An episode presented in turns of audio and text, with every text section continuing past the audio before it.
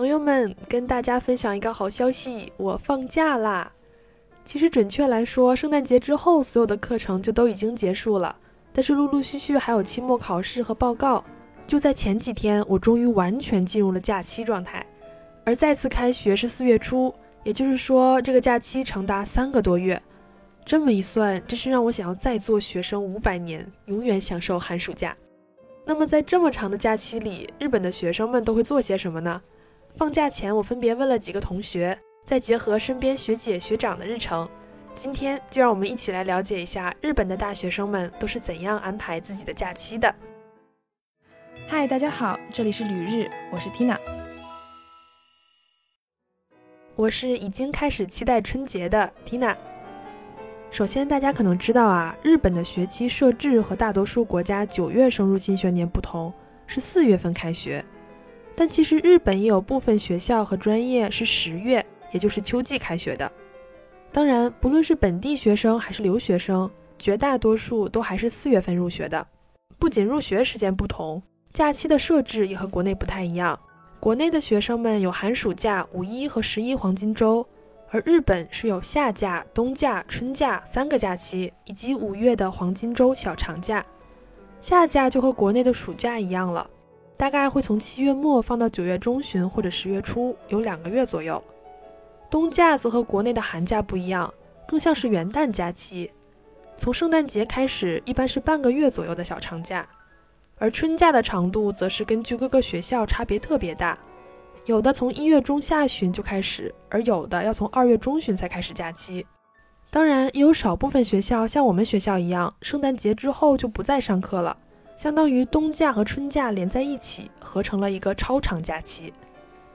另外，五月的黄金周是日本在四月底至五月初这段时间，由四月二十九日的昭和之日、五月三日的宪法纪念日、五月四日的绿之日。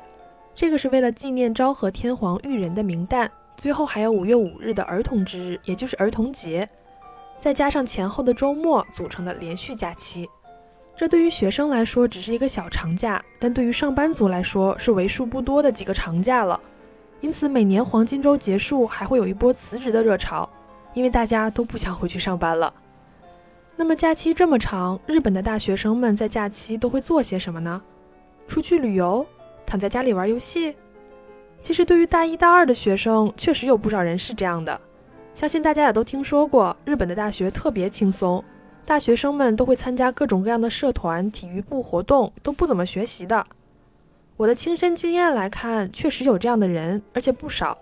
因为我们的成绩是可以看到年级平均分的，即使在中国留学生中，我的 GPA 已经属于垫底的水平了，但还是高于平均分一大截。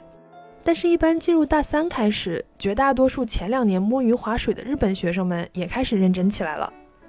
首先，就是因为日本的 seminar 制度，多数从大三开始，学生们会自己选择导师，进入一个小的班级，对某一课题进行研究。这个也关乎着毕业论文的撰写。其次，日本的大部分大学生，尤其是文科生，都会选择大学毕业直接工作，而不是考研。因此，从大三开始就要着手寻找实习了。关于实习，大家都会努力去做，因为虽然找工作不怎么看 GPA，但是实习经历啊、课外活动这些非常受重视。所以也不能说这些日本学生前两年就完全在摸鱼，因为有的日企他的老板就是足球部出身，那么他在选择员工的时候，面对同样是足球部部员的应聘者，就会天然抱有很大好感。甚至于说，整个公司大家几乎都是足球部的，而类似的体育部其实日常活动非常累，在我看来，甚至比学习还要累。他们每周训练四天甚至五天的不在少数，而且经常要早起训练，这点我还是相当佩服他们的。